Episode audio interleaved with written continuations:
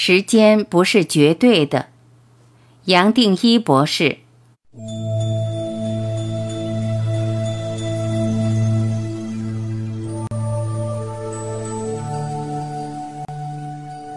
一，时间不是绝对的。我们从小到大都离不开时间的运作，就连小孩子只要开始懂事，自然懂得昨天、今天、明天的分别。也自然知道是透过时间才会长大成人，甚至变老。无论从个人的体验，或是在客观的层面，时间自然变成一个最普遍的常数，并跟我们的生命分不开。但是很少人会想到，时间其实一点都不是绝对的，不是固定的。就连在相对的范围内，时间也不是绝对的，不是固定不变的。时间本身是个相对的观念，物理学家懂得这一点已经超过百年。爱因斯坦1905年发表狭义相对论时，还只是26岁的瑞士专利局职员。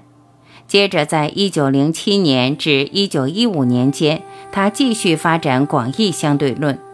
突然之间，物理学家对时间的认知已完全改观。爱因斯坦提出了相对时间比较时间的观念。举例来说，如果一个人在火箭上移动的速度非常快，几乎跟光一样快，而另一个人待在地球上，那么这两个人的时间是完全不同的。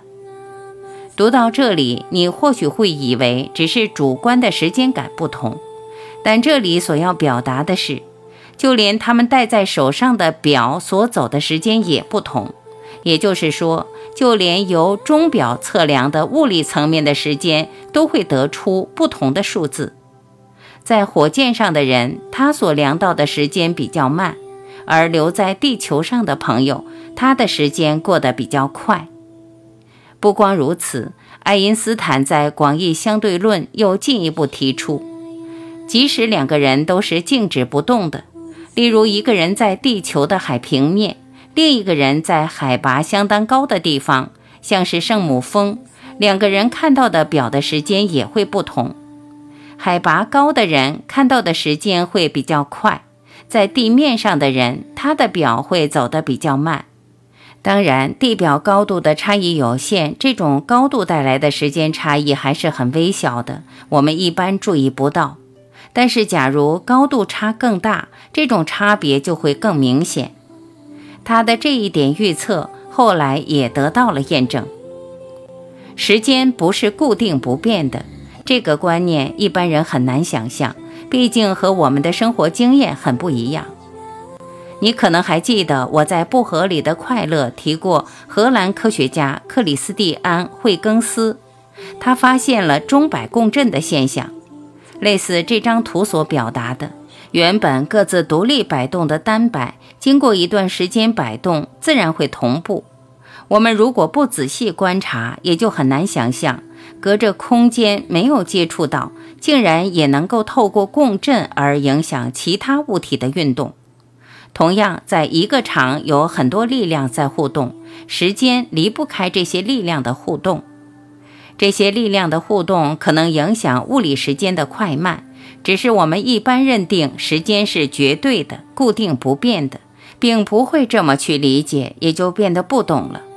想想很有意思，我们受到感官的限制，只能体会到空间的三个维度，最多再用头脑投射出四维的时空。空间的三维再加上时间的维度，这让我们虽然活在一个四维时空，却不能直观理解这个四维的范围。透过思考实验，爱因斯坦推翻了当代的时间观。从此，物理学家再也不认为时间是绝对的、固定不变的存在。当然，爱因斯坦发现的不止这些。透过广义相对论对时空的讨论，他还改写了牛顿的重力观念。三百年前，牛顿提出万有引力的观念。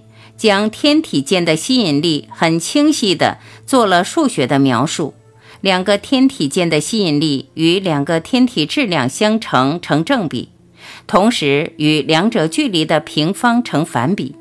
也就是说，如果两个天体的质量不变，将它们的距离拉长一倍，它们之间的吸引力就只剩原本的四分之一。这些吸引力很容易测量，是大家可以验证的。于是，接下来的几百年，物理学家都希望可以找到一个单一的粒子或原因来解释重力的存在。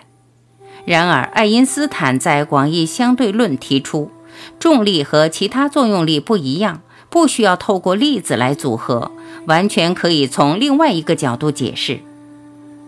我们先回到爱因斯坦对时空的推论。没有一个单独的时间，也没有一个单独的空间。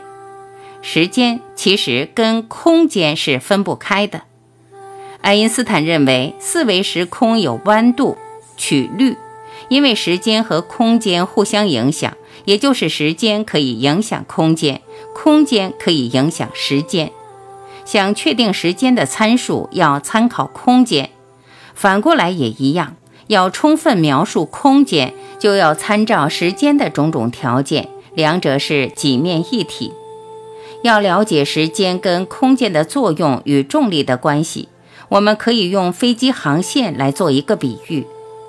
这些年来，国际政治情势的变化让以前禁飞的领空开放了，再加上飞机速度不断提升，现在透过考虑气流变化而设计出来的最短路径。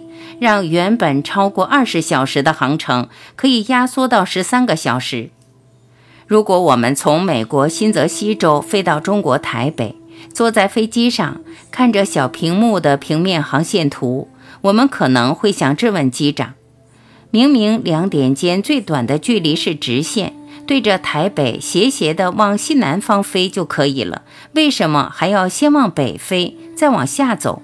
是不是机长在打瞌睡？还是喝了不该喝的东西，我们都没有想到，就是因为地球在自转，所以航线的设计老早就考虑进去了。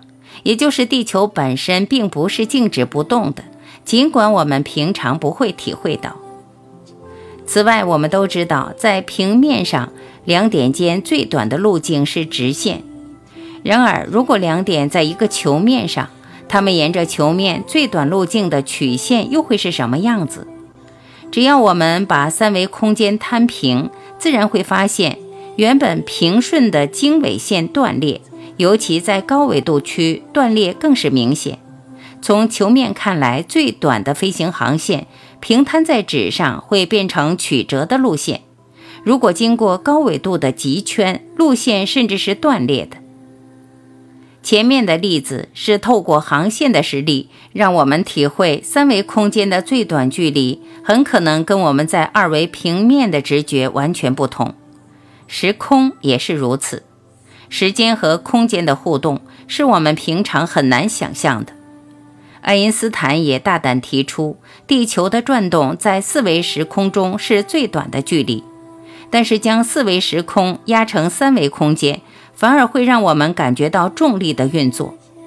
他进一步推测，重力和其他三个基本作用力——电磁力、原子核内强作用力、原子核内弱作用力——完全不同，不能用这三个基本作用力来解释重力。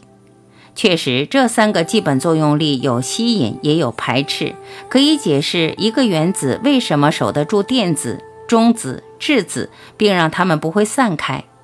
然而，重力只会吸引，光是这个特质就和三个基本作用力完全不同。不止如此，量子力学可以完全解释三个基本作用力，却对重力束手无策。所以，爱因斯坦还是对的。回来谈四维时空，时空不但有弯度，在许多局部的区域，这个弯度可能更大或更小，而造出一些意外的现象。接下来我会再说明。我记得小时候还不到八岁，就读过一本和爱因斯坦有关的书。现在想不起来是他自己为一般读者写的，还是别人写的科普书籍。当时读到这些时空的讨论，我几天睡不着觉，十分敬佩爱因斯坦。我也自然去折腾母亲，问他爱因斯坦的背景，想知道他怎么可能发现这些。现在回头想，我母亲当然不清楚。奇妙的是，虽然他说了什么我已经不记得了，但是他的说法对一个八岁的孩子应该很有说服力。接下来，我再也没有继续烦他爱因斯坦的问题了。尽管如此，我总认为少了什么。假如重力是时空弯曲或某个法则的结果，而天体自然会彼此吸引，那么这个宇宙不会垮掉吗？宇宙本身又是怎么来的？为什么不去谈它可能有结束的一天？我仔细观察，爱因斯坦和西方早期的哲学家、科学家一样，始终带着静态宇宙的观念。当然，不是完全一模一样。早期的静态宇宙观点还认为，这个宇宙是以地球为中心，尤其在西方基督宗教的影响下，理所当然认为宇宙以人类为中心，一切星球都围绕着地球转。